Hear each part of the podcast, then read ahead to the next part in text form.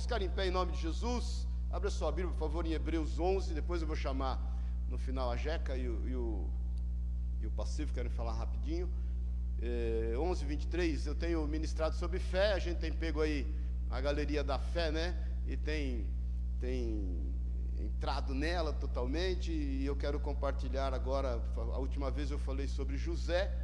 Quero compartilhar sobre os pais de Moisés. Hebreus 11, 23 diz assim: Pela fé, Moisés, logo ao nascer, foi escondido por seus pais durante três meses, porque viram que o menino era formoso e não temeram o decreto do rei. Vamos orar? Jesus, obrigado, Senhor, obrigado pela tua presença no nosso meio, o cumprimento da tua promessa. O Senhor é quem diz: onde dois ou mais se reúnem no seu nome, o Senhor ali está. Obrigado, Espírito Santo, que nos atraiu aqui, que nos atraiu pela voz do Senhor, a fim de ouvir a Sua palavra. Fala aos nossos corações, ministra no, íntimo e no culto de cada um de nós, Pai. Nós levamos cativo todo o nosso entendimento em obediência a Cristo Jesus, Pai. Obrigado por tudo que temos visto, obrigado por tudo que temos ouvido. Vem, Deus, agora ministrar a cada um de nós, Pai. Nós consagramos esse tempo a Ti e declaramos a Tua mão e o Teu cuidado sobre nós, em Teu nome, Jesus. Amém e amém. Amém? Glória a Deus, aleluia. Pode sentar-se, dá um sorriso aí de olhos para o seu irmão.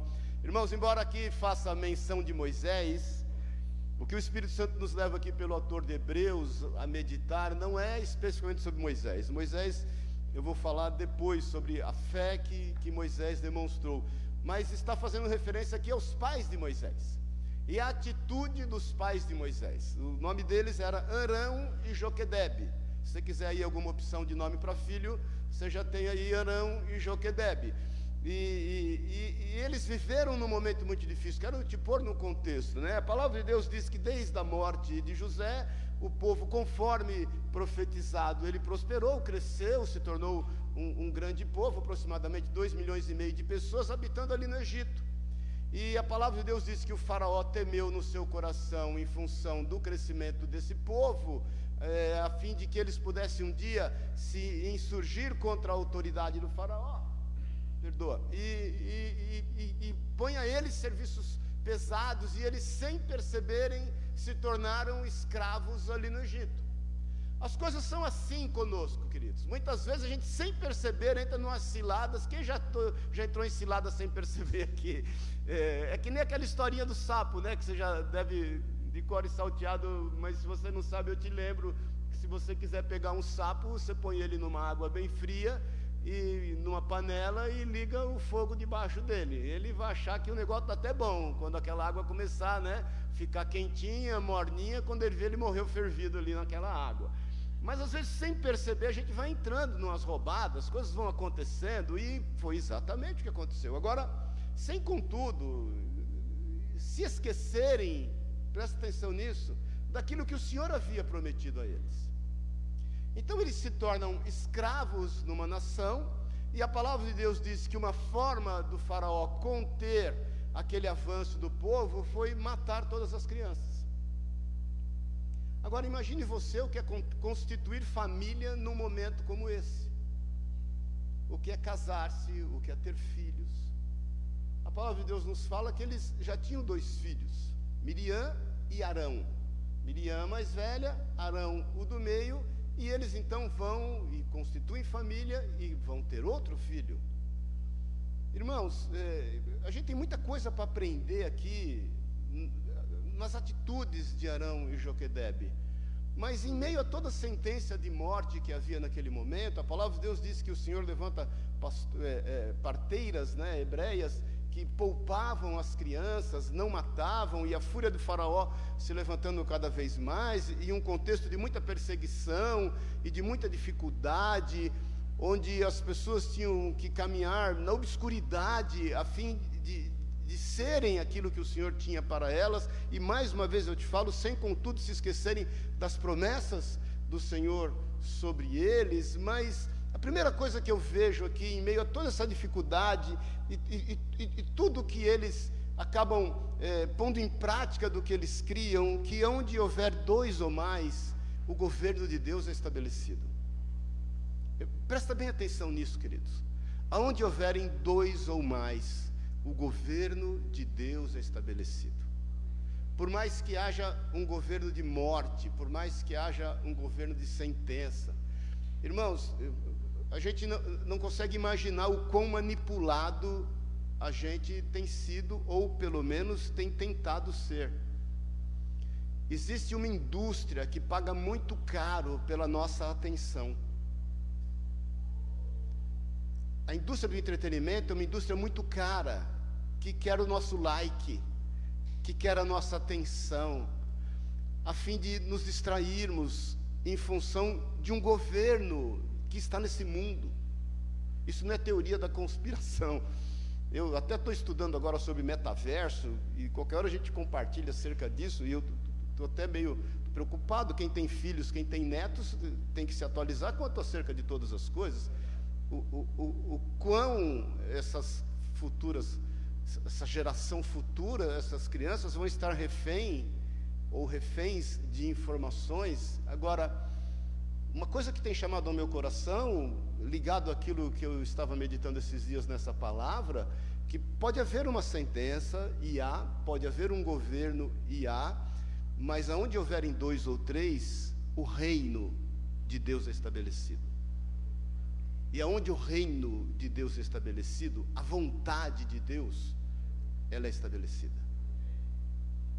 E o Senhor tem desejos e, e, e propósitos e promessas para com a tua família, para com aquilo que te diz respeito, para com a tua saúde emocional, para com a tua saúde espiritual, para com a tua saúde física.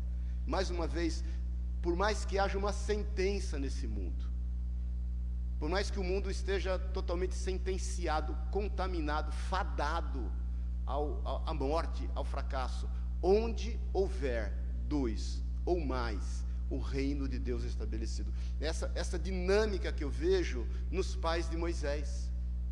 Por mais difícil que fosse constituir família, por mais difícil que fosse já ter dois filhos, ainda ter um terceiro, em meio a uma sentença de morte, porque o reino de Deus é estabelecido através da vida deles. E é importante que quando o reino de Deus é estabelecido, nós somos tomados de paz. Deixa, presta atenção nisso, paz não é a, a ausência ou a aquisição de algo. Paz não é isso. Paz é uma pessoa que nos conduz a um lugar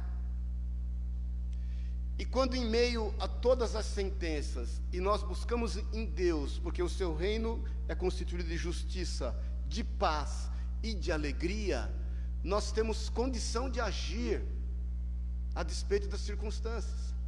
Porque outra coisa muito importante é a gente ter ciência do quanto nós somos reagentes somente. E de todas as nossas ações, se você perceber, não vou, pega essa semana. Em sua maioria, nós somos mais reagentes do que agimos em si. Amém, querido? Então eles tiveram que ser tomados de paz em meio, irmão, nós estamos falando de um, de um, de um, de um momento de muita pressão, de muita fúria de muita perseguição. E eles puderam agir, estabelecendo o reino de Deus, através daquilo que eles criam, sendo tomados de paz, porque o que nós precisamos para tomar medidas certas e seguir conselhos certos e agir independente das circunstâncias é paz. Porque quando você reage a uma situação e você é tomado por um momento que te contamina, obviamente você não vai tomar e não vai ter uma decisão certa. Então, essas coisas que vão me chamando a atenção, o quanto a gente pode agir então em liberdade, porque é outra coisa que é confusa hoje. Porque liberdade não é fazer o que se tem vontade, querido. Isso não é liberdade. Isso é massa de manobra porque as nossas vontades também elas têm que ser elas, elas têm que ser escrutinadas. Liberdade é ter condição é poder fazer a coisa certa. Amém até aqui, queridos? Então pense nesse casal que já tem dois filhos e que está debaixo de uma sentença de morte e que resolve ter outro filho e que busca em Deus o cumprimento das suas promessas, o reino de Deus é estabelecido e que a despeito do espírito de morte que estava assolando todos os lares, eles têm paz para poder agir em decorrência daquilo que eles criam.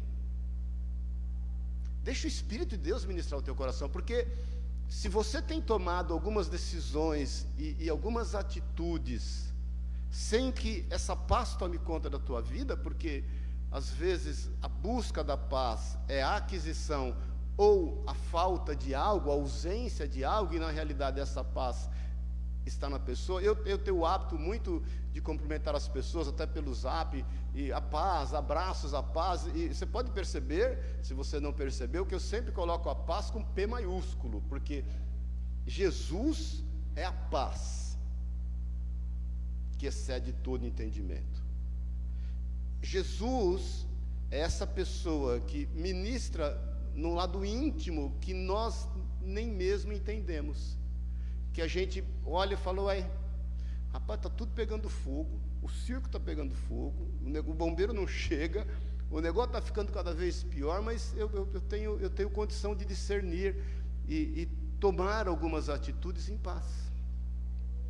Esse é o contexto que eu quero que você entenda tomava conta do coração de Arão e Joquedebe, a fim de zelar pelos seus filhos e daquele que nasceram naquele momento. Porque, irmãos, nós, obviamente, nós confiamos em Deus, mas a gente tem que fazer a nossa parte. Então, se hoje existe condição de se tratar um câncer, você tem que buscar os recursos. Amém, querido? Você, foi Deus quem deu sabedoria aos homens para que desenvolvessem toda essa tecnologia a fim de que um câncer pudesse ser tratado. Agora, depender só do tratamento é outra coisa. Agora, se você aliar o tratamento disponível mais aquilo que você crê no Senhor e o que Ele pode fazer, ainda que seja através da medicina, glória a Deus por isso. O que não dá é para nós não fazermos a nossa parte é nós não nos envolvermos com aquilo que o Senhor certamente tem em nós e através de nós. Querer o bem das pessoas é muito bom, mas isso ser só uma vontade não muda a vida de ninguém. Você se compadecer com alguém que está passando fome e olhar para ele e falar Deus te abençoe sem pôr a mão no bolso, não vai resolver o problema de ninguém. Então, isso que eu quero que a gente medite em Joquedeb e em Orão, porque eles agiram em decorrência de tudo que lhes estava proposto. O que eu quero te incentivar essa manhã é a crer e também a agir. Porque você já tem tudo disponível para tomar uma atitude acertada. Você já tem a pessoa de Jesus que você pode se isolar daquilo que queira te contaminar, de ouvi-lo, a fim de entrar na rua certa, tomar o caminho certo, bater na porta certa. Amém, querido? Nós conseguimos estar na mesma página nesse sentido? Porque senão a gente anda como que desferindo socos no ar, extremamente reagente àquilo que está ao nosso redor. E muitos de nós, muitas vezes, entram em desespero por causa disso. E acabam sendo totalmente envolvidos e, e, e fazendo coisas e, e, tendo atitudes sem o, o menor discernimento de todas as coisas. E quando nós temos e caminhamos em paz, a gente toma atitudes que parecem loucura, não é verdade? Loucura. Eu, essa semana, quando eu tive. Minha ficha só caiu quando negócio do Covid, quando o paladar detonou e o, e o olfato detonou. Quando o paladar, quando eu vi que eu não sentia cheiro de nada, aí eu, aí eu fiquei em luto, não é possível. Aí eu, aí eu fiquei, aí eu, eu senti o trem. E aí a Sueli me ungiu à noite, a gente começou a orar, e aí eu, eu tomei uma postura, eu estava até falando com o Daniel, eu falei, Senhor, é o seguinte, eu não aceito isso. Eu não aceito, simplesmente eu não aceito, porque todo cheiro bom que eu sinto, eu dou glória a Deus. Desde que eu me lembro por gente, todo cheiro bom, irmão. Pode ser uma toalha, pode ser um lençol, o cheiro de uma comida, um perfume, um aroma agradável. Tudo, tudo que eu sinto. Eu falo, puxa, glória a Deus, coisa boa. Paladar, então, nem se fala. Eu gosto de comer bem. Eu corro é para comer, eu não corro para emagrecer. Eu como para comer. Eu gosto de comer, eu gosto de comer coisa boa, eu gosto de tempero, eu gosto de tempero forte, eu, eu, eu gosto de cozinhar, eu, eu, gosto de sentir paladar, eu, eu, gosto de apreciar um vinho. Vinho ruim não pode, irmão, vinho bom pode. Não é verdade? Não, não, não é para encher a cara, mas, né? Mas assim, eu falei, Senhor, eu não aceito, porque o meu paladar é para tudo que eu experimento e me chama a atenção, eu dou glória a Deus. Então, de, dos sentidos que o Senhor me deu, tanto o olfato como o paladar, é para glorificar o Senhor. Então, eu não aceito não sentir cheiro, eu não aceito não sentir gosto. E, e diante de Deus, assim, eu, eu entrei com os dois pés mesmo contra essa malignidade. No outro dia, eu comecei a sentir cheiro de tudo de novo. Porque, irmãos, a gente tem que saber do nosso posicionamento e daquilo que nós somos em Deus. E aquilo que nós temos que buscar no que é para nós, porque senão, irmãos, a gente entra nesse conformismo e abre mão da nossa parte. Deixa eu te falar uma coisa: conformismo é contra o Evangelho. Conformismo dá toda a autoridade para o inimigo. Conformismo, olha para mim um pouquinho, é resultado de medo.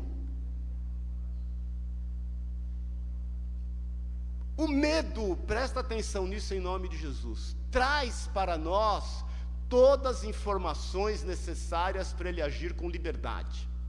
Vou repetir: o medo traz para nós todas as informações necessárias para ele agir com liberdade é o quanto a nossa mente. Quer mudar o seu coração? Quer que Deus mude o seu coração? Mude os seus pensamentos. Você vai mudar os seus pensamentos e Deus vai mudar o seu coração. Esse é o contexto que Joquedeb e Arão vivia e é o contexto que muitas vezes nós temos vivido e temos nos deixado levar por uma massa de manobra. Eles tinham tudo para ser apossados pelo medo, possuídos pelo medo. Eles tinham tudo para não caminhar em paz e não tomar a medida exata, correta.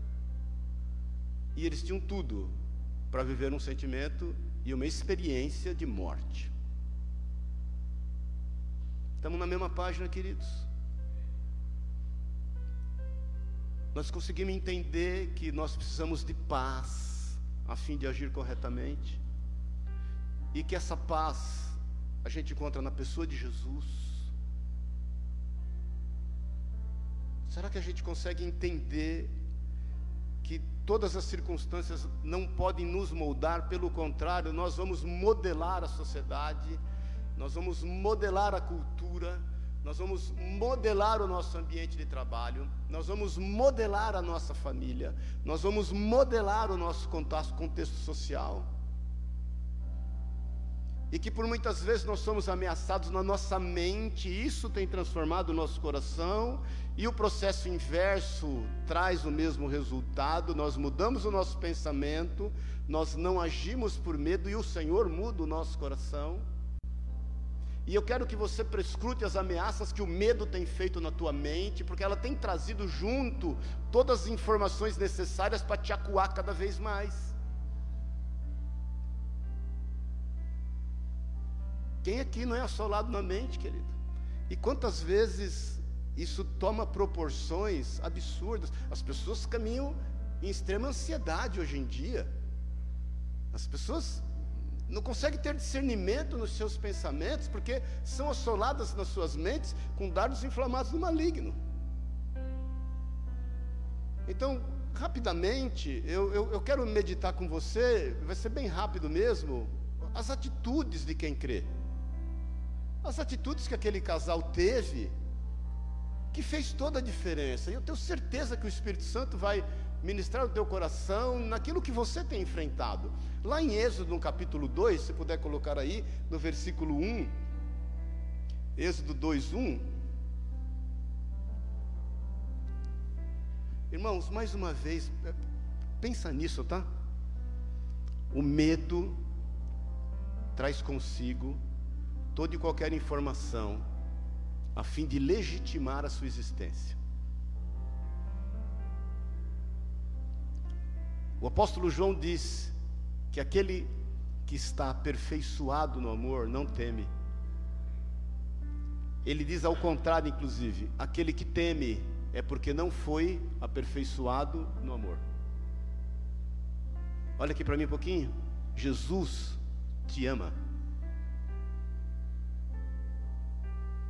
E sabe que pensamentos ele tem a seu respeito? Jeremias 29, 11 são pensamentos de paz e não de mal a fim de vos conceder aquilo que lhes é importante. Nós temos que romper essa crise de identidade no nosso meio. Nós somos filhos de Deus por graça e por misericórdia. Não foi por mérito. É a graça de Deus. E mais uma vez eu te falo, fé não vem da mente, ela vem do coração. Fé é se render Fé é se relacionar, fé é depender, fé não é determinar, querido, esqueça isso.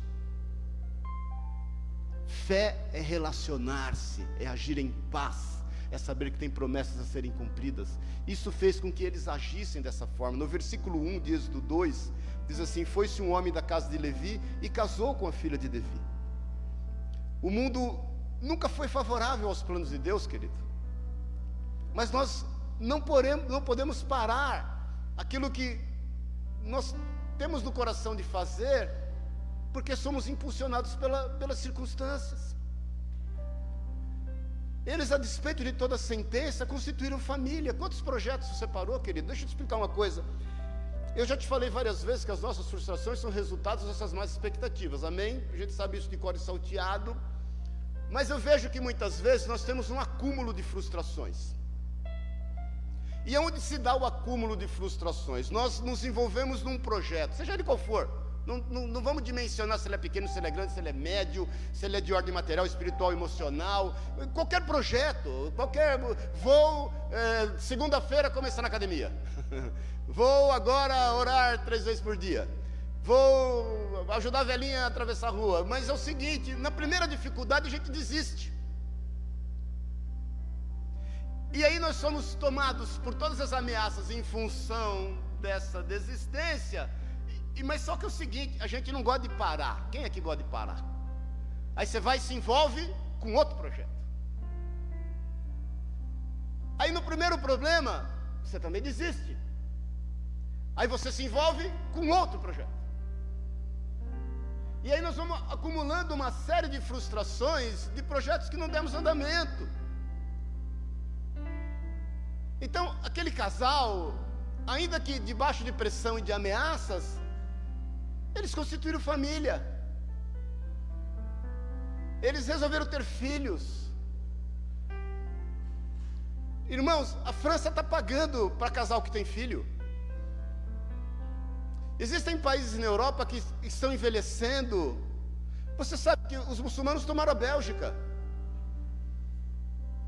porque entraram lá com as suas famílias e geraram filhos, porque ali eles não queriam mais gerar filhos.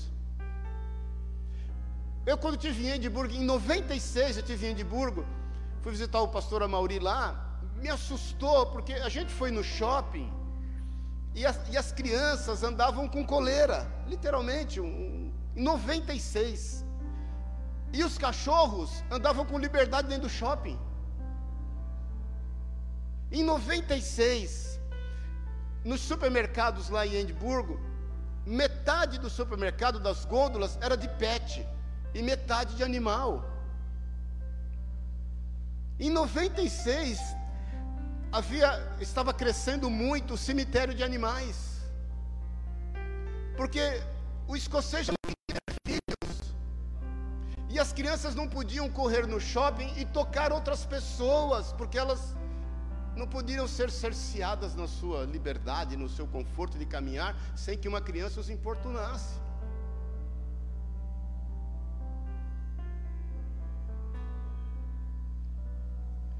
Eu ouço os jovens falar: o mundo não está bom para ter filho. E quando teve? Bom para ter filho. Quando foi fácil, irmãos? Eu vou te falar: quem é da minha geração está vivo por milagre. Se meu pai pensasse, minha mãe, né? Imagina. A gente está vivo por milagre. Tanta coisa que já aconteceu, tanta doença. Tanto... Segundo ponto, no versículo 2: a mulher concebeu, deu à luz um filho, e vendo que ele era formoso, escondeu por três meses. Se conceber já era um grande risco, querido. Esconder aquela criança então era um maior ainda, porque era contra o interdito do Faraó. Irmãos, olha aqui um pouquinho para mim. Eu vou te falar, espero que você não seja religioso em ouvir. Olha para mim um pouquinho. Transgrida. Vou repetir. Transgrida as leis do mundo. Eu não estou falando leis estabelecidas para manter a ordem social, não é isso. É aquilo que o mundo tem falado que é regra e que é lei. Transgrida, transgrida o padrão que o mundo tem determinado. Tem mulher que não consegue emagrecer e quer se matar. Transgrida isso. Transgrida o padrão que o mundo quer fazer eles não só conceberam, mas transgrediram aquilo que o mundo queria fazer matar um dos seus filhos. E eles tiveram a ousadia, por fé, de esconder aquela criança. Mais uma vez vou repetir para não ter corte amanhã. Não estou falando para você transgredir a ordem social. Transgrida aquilo que o mundo quer enfiar goela abaixo na tua vida, na tua família, os padrões que têm sido colocados hoje. Aquilo que está dando like para todo mundo. Terceiro ponto, que eu quero ir rápido. No versículo 3 diz assim: tem quatro pontos aqui nesse versículo 3. Não podendo, porém, escondê-lo por mais tempo, tomou para ele uma arca de juncos e a revestiu com betume e pez, pondo nela o menino, colocando entre os juncos a margem do rio. Eles estavam atentos àquilo que o Senhor estava dizendo, não somente aquilo que o Senhor disse. Porque quando eles se deparam com a dificuldade, aquela criança já com três meses não parava de chorar. Você sabe o que é criança, irmãos? Eles não podiam mais esconder aquela criança. Eu conheci um médico, conheço, o Oduvaldo Eliane, lá de Pouso Alegre, e, e ele, quando ele estava fazendo medicina e eles tiveram filhos, ela fez pediatria, ele clínica geral. Ele falou para mim um dia, Maurício, eu não aguentava mais. Sabe o que eu fiz um dia, Eliane? A gente precisava dormir por causa da residência, uma loucura. Nós pusemos uma chupeta no, no menino e, e amarramos com esparadrapo. Você sabe o que é querer esconder uma criança que não para de chorar?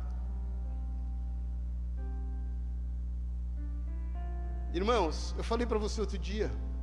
Abraão não só ouviu Deus naquilo que ele falou, mas ele ouviu Deus naquilo que Deus continuava dizendo. Por isso que ele não sacrificou Isaac.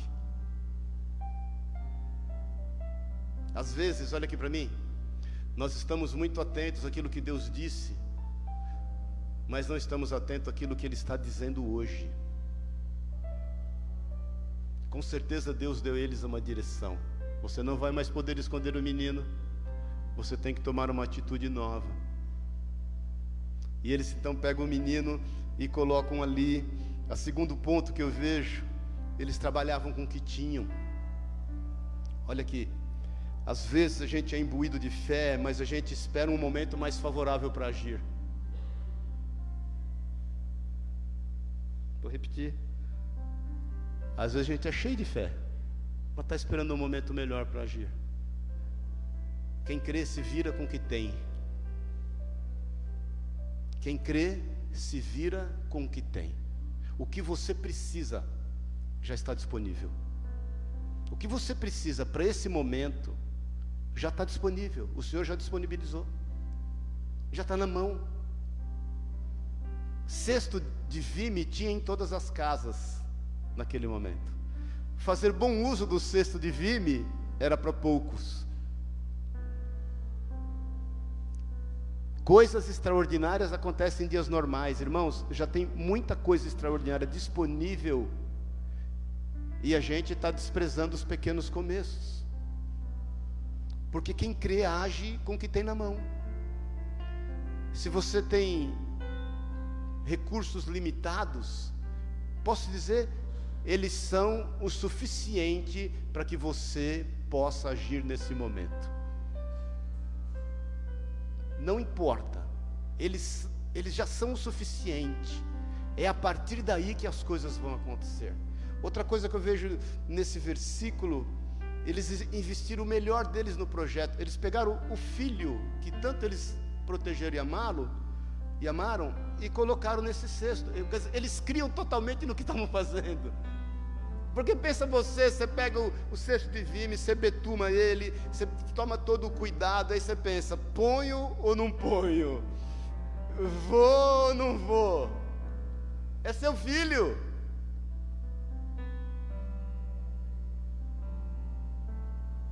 Por mais que você saiba o que você está fazendo, na hora de pôr o filho ali dentro,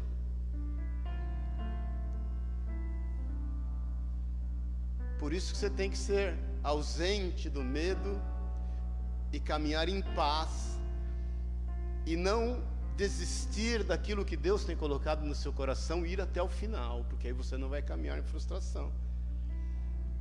E eles agiram crendo no cuidado de Deus, que é quando eles colocam o menino no cesto e colocam o menino no rio. Eclesiastes 11:1, eu gosto desse versículo, diz: "Lança o teu pão sobre as águas. Reparte com sete, e depois de muitos dias o acharás. Reparte com sete, ainda com oito, porque você não sabe o mal que virá sobre a terra. Se você tem investido o teu melhor, olha aqui, irmãos, entrega então isso ao Senhor. Esse é o lugar da fé, da dependência. Esse é o lugar do relacionamento. Então eles entregam, aquele menino vai rio abaixo. Versículo 4, estamos terminando, e a sua irmã postou-se de longe para saber o que lhe aconteceria. Porque, irmãos, olha aqui para mim um pouquinho. Não basta só você trabalhar com o que tem, tomar todos os cuidados, estar convicto agindo em paz, dependendo totalmente do Senhor, investindo o teu melhor no projeto, e dependendo de Deus, colocando ali, como eles colocaram aquela criança no rio, e aí você, é, é, é quando você renuncia a si mesmo, e, e, você faz a entrega total nas mãos do Senhor, mas se você não for ma, dar manutenção no projeto. Abrir empresa não é difícil, viu irmãos? É fácil. Eu, né, falo, trabalho desde os 13 anos de idade, eu sempre brinco, a gente tem algumas lojas, né? Abrir loja é coisa mais fácil que tem. O difícil é cuidar dela. o difícil é cuidar de quem cuida dela. Você não adianta você casar e não dar manutenção no teu casamento. Achando que o amor é lindo, não é verdade? Há um ditado popular que diz que quando a fome chega, o amor foge pela janela, né? Como se não precisasse de manutenção, se o teu marido não precisasse de atenção, de carinho, de afeto, tua mulher da mesma forma. Ter filho é fácil, irmãos. Criar filho é outra conversa. Alguém vai criar o filho, ou você ou o mundo. Porque não adianta nós simplesmente entregarmos tudo nas mãos do Senhor e a gente não dar manutenção naquilo que o Senhor nos confiou. Ele nos confiou. Ele nos confiou. E eles tomam devido cuidado, eles pegam Miriam e falam assim: Miriam, segue e vê onde o menino vai dar.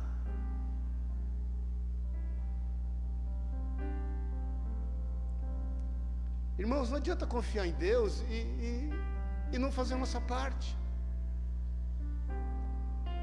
Quer ter bom êxito? Se envolva. E dê manutenção a tudo que Ele te tem confiado. Cuide do teu negócio. Cuide dos seus amados. Cuide da tua vida emocional. Cuide da tua vida física. Cuide do teu corpo. Isso é agir por fé. Sabedor de que certamente Deus vai trazer honra. Então eles entregam aquela criança e eles pedem para que ela seja acompanhada. Versículos 5 e 6: a filha do Faraó desceu a banhar-se no rio, e as suas criadas passeavam à beira do rio. Vendo ela a arca no meio dos juncos, mandou a sua criada buscá-la, e abrindo-a, viu a criança, e eis que o menino chorava. Então ela teve compaixão dele e disse: Este é um dos filhos dos hebreus. Irmãos, fé não admite coincidência.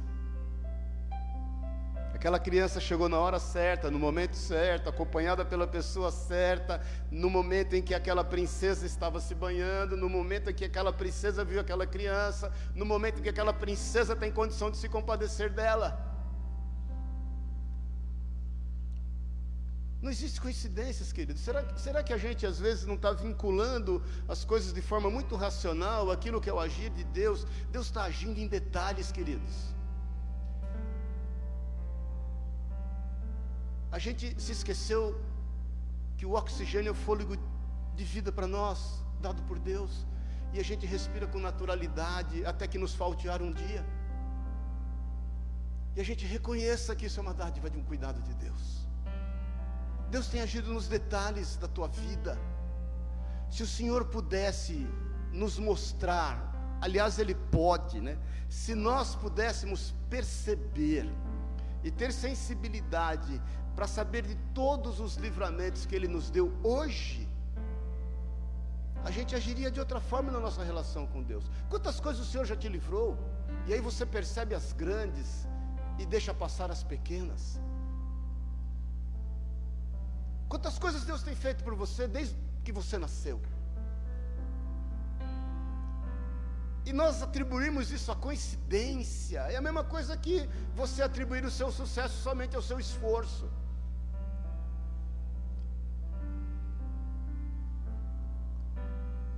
versículos 7 e 8. Então a irmã do menino perguntou à filha do faraó: Queres que eu vá chamar uma ama dentre as hebreias para que crie esse menino para ti? Respondeu-lhe a filha de faraó: Vai. Pois a moça foi e chamou quem? A mãe do menino. Quantas propostas de fé você tem feito? Oh, que, que negociação boa, irmãos. Olha que negociação. A criança cai ali, Miriam, olha, olha o que é um, uma equipe trabalhando junto. Olha a importância de uma equipe. Miriam vai ali e fala: Olha, puxa, achou a criança? Bonitinha, né? Eu acho que a senhora não vai ter condição de criar. Quer que eu chame alguém para ajudar a senhora? Eu quero te desafiar essa semana para você no seu negócio, especificamente no seu negócio, fazer propostas de fé. Aquelas coisas que parecem loucura, aquelas coisas que parecem absurdo, sabe? Eu não sei se você já viveu isso, eu já vivi muito isso na vida. Muito. Eu, eu, eu lembro uma vez, um testemunho rápido, a gente ocupava um, um prédio aqui na Pedroso, que a gente conquistou através de jejum e oração mesmo, literalmente para reunir a igreja. A gente reunia no hotel aqui embaixo, e aí eu conclamei a igreja: vamos jejuar, porque a gente não achava imóvel, uma crise imobiliária da época, crise no bom sentido, né? Crise de disponibilidade de imóveis, e aí não tinha. E aí eu passei em frente esse imóvel na Pedroso, falei, não, aqui, já que é para milagre, nos dá isso aí, Senhor. Era um imóvel muito grande, era um bingo. Aí o corretor me ligou no dia seguinte, eu falei, não, meu imóvel é muito grande. Ele falou, não, é duas, é duas partes. É, eles querem alugar só a esquina, que dava exatamente do nosso tamanho, inclusive de orçamento. Enfim, com a dificuldade, fomos lá, conseguimos, alugamos. O cara, na época, deu para trás, depois alugamos. Alugamos, resolveu, estava lá seis meses. O imóvel foi vendido. O proprietário me ligou e falou: Maurício, puxa, a gente fez um contrato e o, e o cara agora quer comprar o imóvel. Eu falei: vende? Quanto ele quer te pagar? Aí na época era o dobro do valor do mercado. Eu falei: vende na hora. Ele falou, mas o que vai fazer com a igreja? Eu falei, a igreja de Deus, ele vai cuidar dela. Aí a Yunis comprou o imóvel, tem, tá ali, na Pedroso com o Arthur, Arthur Azevedo, né? Que é aquela que desce ali. Aí eu fui numa reunião, eu e a doutora Cristina, que é advogada aqui da igreja, não está aí. Falei, ô Cris, vamos lá negociar com a Yunis é, essa questão do contrato.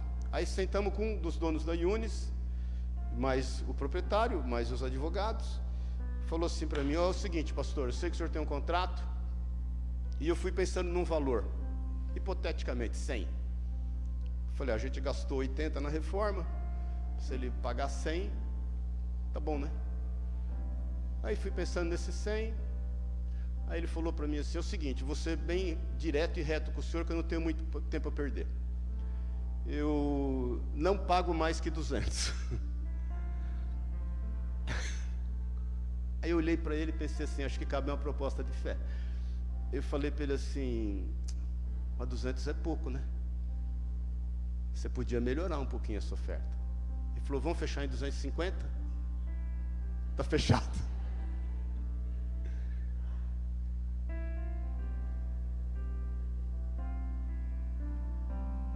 Quantos milagres, irmãos, eu já vivi. Eu, eu assim, você pega, você quer, você quer ver uma negociação de fé? Você chama o Elias e a mãe dele para negociar uma compra. Está aqui a rima e o Elias. Não, é verdade, é, é impressionante. Eu, eu, eu, o Elias começa a negociar, eu, fico com vergonha, eu saio. Não é verdade, faz esse teste. Alguém tem alguma coisa para comprar essa semana? Chama aqui a rima e o Elias. A Sueli querendo comprar uma árvore de Natal fim de ano.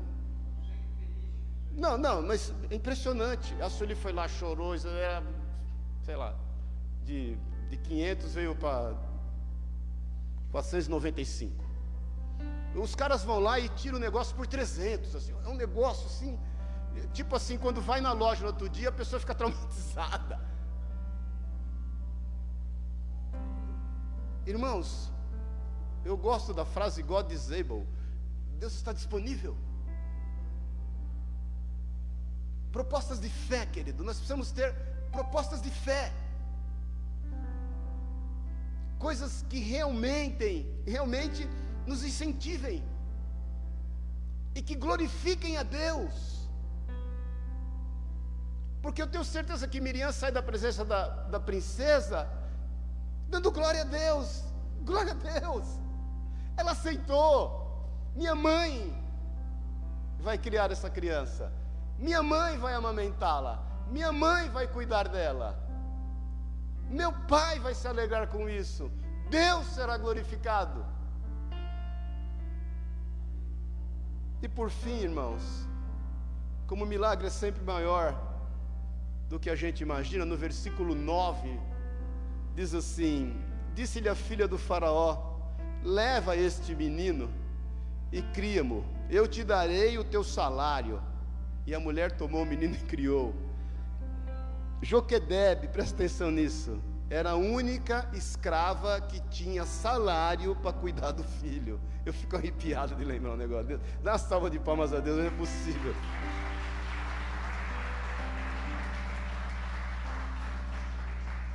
Ela ganhava para fazer a vontade de Deus. Olha como passos de fé fazem toda a diferença. Vamos ficar em pé em nome de Jesus.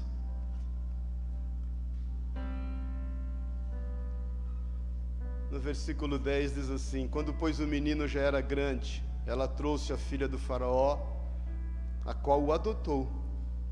Ele chamou Moisés, dizendo: Porque das águas o tirei. O que me leva a meditar em Filipenses 1,6, não precisa abrir, depois você confere. Diz que aquele que começou a boa obra é fiel para terminá-la.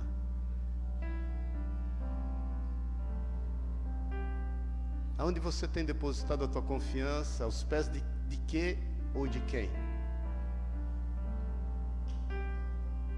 Quais são as aflições que você tem vivido nesses dias que tem te impedido de agir com liberdade, porque o medo tem tomado conta da tua vida, da tua mente, tem trazido as informações necessárias para garantir a sua existência e, e isso tem te roubado a paz, te tirado da presença do Senhor. O que, o que e quem tem impedido você de ser quem você é. um homem, uma mulher de Deus, um filho, uma filha de Deus. O que é que tem te tirado do eixo, querido? Que tem te desequilibrado? Não pare os seus projetos. Não empreste os seus ouvidos às ameaças, às dificuldades, a esse espírito de morte que quer modelar a tua vida. Não pare. Olhe ao seu redor, pare e olhe ao seu redor. O que você precisa para esse momento já está disponível. É só, é só você tomar. Trabalhe com as, com as armas, com as ferramentas, com os recursos que você tem agora. Não, não espere um momento mais favorável. É o, aqui e agora. Faça uso disso, querido. Invista o teu melhor. Faça a tua parte. E coloque o teu melhor no projeto. E creia no Senhor. Ponha isso à disposição de Deus. Fala, Senhor, agindo Deus, quem impedirá? Está nas tuas mãos, lança o teu pão sobre as águas. Lança. Cuide daquilo que você tem feito. Tenha responsabilidade com aquilo que te foi confiado. Isso é mordomia. Tenha zelo Tenha zelo para com o teu casamento, tenha zelo para com os teus filhos, tenha zelo para com os teus negócios, tenha zelo para com os teus funcionários, tenha zelo para com os seus fornecedores, tenha zelo para com o seu empregador, tenha zelo para com aquele que tem te abençoado, tenha zelo. Cuide daquilo que você tem projetado, cuide da tua empresa não entregue ela às mãos de quem quer que seja, vá, vá no detalhe, querido, vá, vá, vá, em, vá linha por linha, vá em centavo por centavo, de repente, de forma sutil, o diabo está te roubando, você não está percebendo. Faça conta.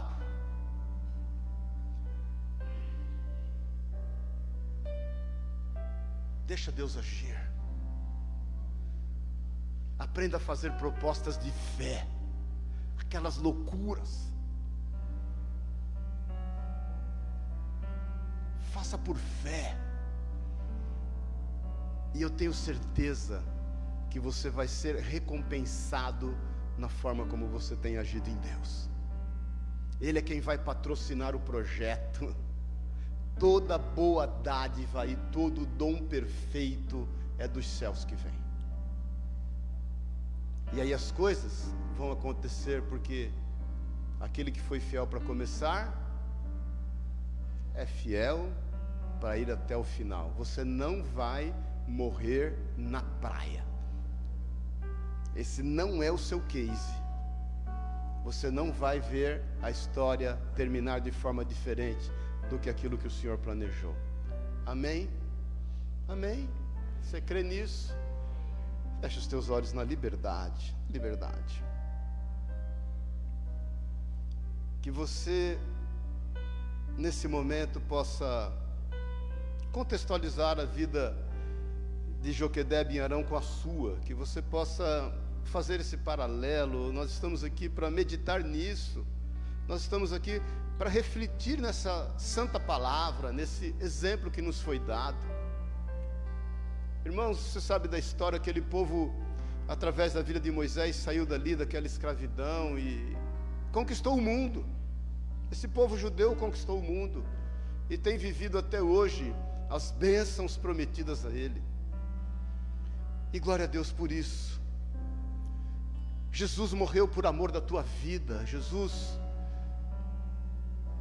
cria tanto e crê tanto naquilo que deveria ser feito e foi até o final, entregou-se na cruz, ressuscitou, vivo está, está aqui hoje, outorgou a nós o seu Espírito Santo, a fim de nós nunca estarmos sós, o Senhor não nos deixou sós, Ele está conosco até o cumprimento de todas as coisas, é nele que reside a paz, é nele que reside a direção certa, é nele que nós confiamos e cremos e sabemos que Ele tem nos conduzido com a sua boa mão. No Salmo 37, 5, Davi nos diz: entrega o teu caminho ao Senhor, confia nele, e tudo, exatamente tudo, Ele fará. O convite a nós esta manhã pelo Espírito Santo de Deus é entregar sem reservas nas mãos do Senhor tudo que nos diz respeito, é nos envolvermos totalmente e todos os nossos atos sejam por fé, porque certamente Ele honrará aquilo que Ele tem prometido. Eu não sei quanto a você, eu sei quanto a mim,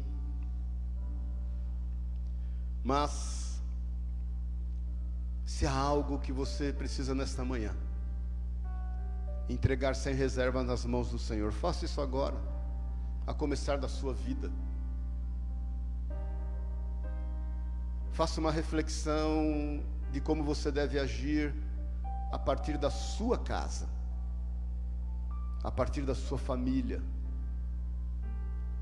E a partir daí que isso possa tomar, contagiar de forma positiva a tua vida social, a tua vida profissional, o teu ministério espiritual.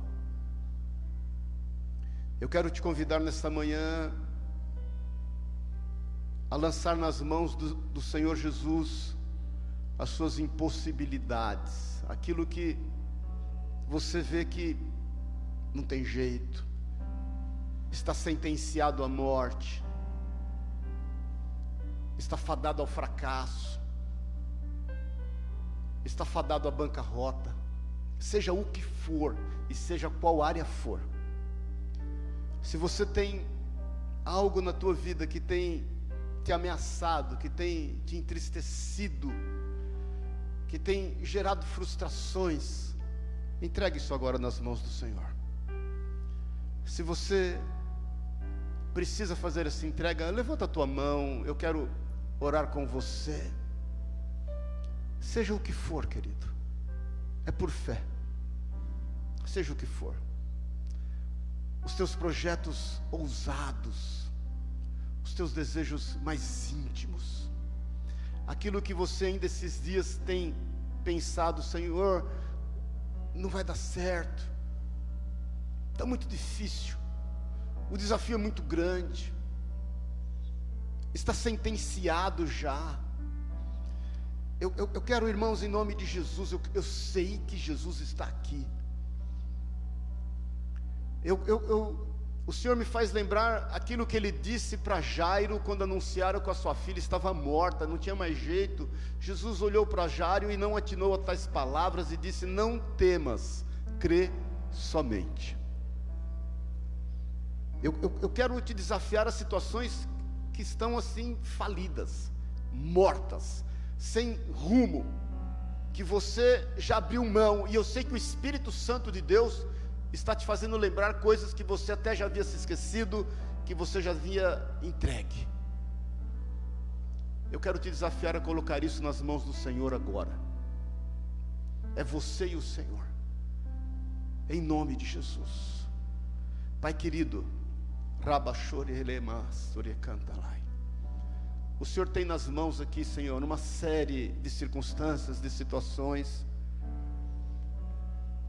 coisas que têm entristecido, que têm acuado e, e que o medo tem trazido as informações necessárias para garantir a sua subsistência. Nós entregamos nas tuas mãos agora, Espírito Santo de Deus, toma nas suas mãos. Nós oramos crendo no Senhor, porque essas situações irão glorificar o teu nome.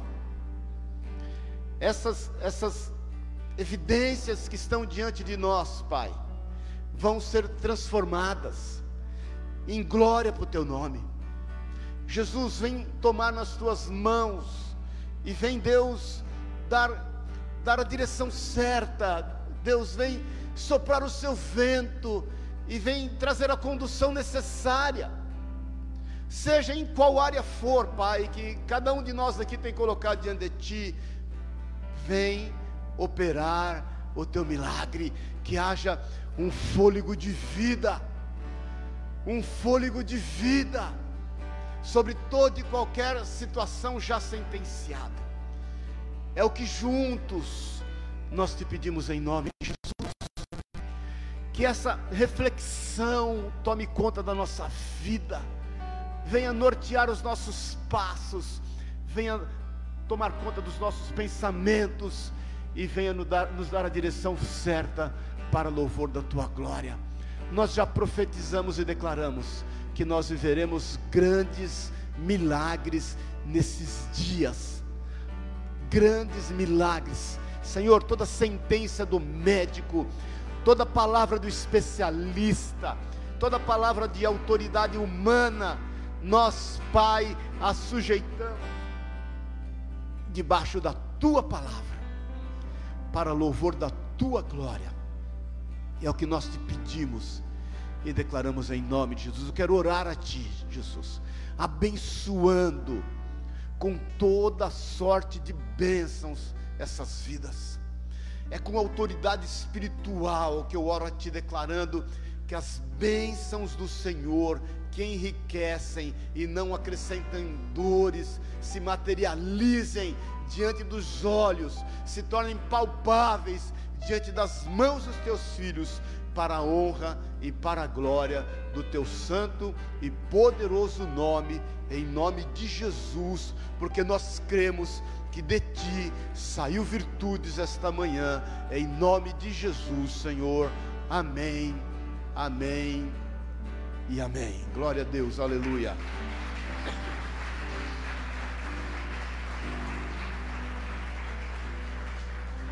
Amém, queridos, glória a Deus.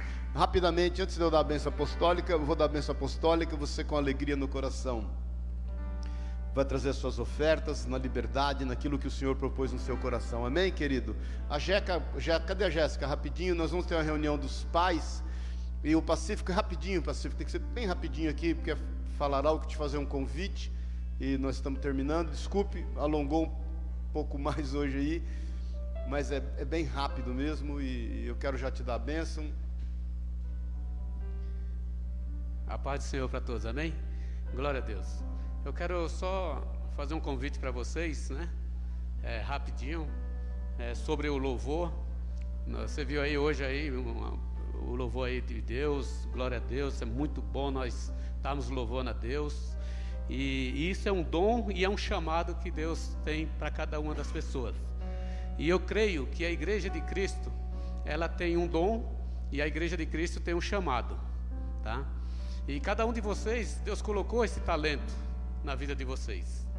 E conversando com o pastor Maurício, uma reunião entre pastores, nós temos, né, pela fé, a intenção de abrir outros cultos, mas para isso nós temos que preparar a igreja para si. E com isso, nós gostaríamos, né, no ministro louvor, gostaríamos de convidar a igreja em Cristo cada um de vocês que tem o desejo de, de cantar. Ah, eu, eu, não, eu sou desafinado, eu, não consigo, mas eu tenho um desejo, mas eu não, eu não sei, eu fico baixando a nota, não seguro a nota. Meu, não tem problema nenhum. Nós gostaríamos de ter as pessoas que realmente têm esse desejo de cantar, que tem esse dom. Você não sabe contar agora? Nós temos uma novidade. E isso é a parte de cântico, né? Então nós temos esse, esse nós temos a novidade para vocês.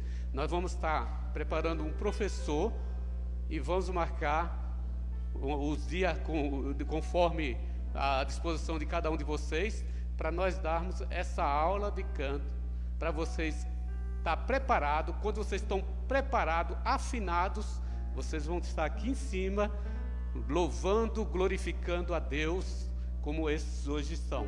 Então é isso que nós precisamos. Eu preciso também, você que tem o dom, né, ou tem o desejo de tocar violão, tocar é, guitarra, tocar baixo, tocar uma bateria, tem esse desejo? Nós vamos estar aqui preparando também um professor para ensinar vocês. Então, para isso, eu gostaria que vocês dessem o nome para a pastora Maria, ah, se vocês sentirem o coração de, e quer esse, e tem esse chamado, dá o, o nome para a pastora Maria e nós vamos estar preparando dia e hora para fazer é, uma reunião com vocês e marcar para dar essas aulas em nome de Jesus. Amém? Deus abençoe a todos. Esqueci de passar o.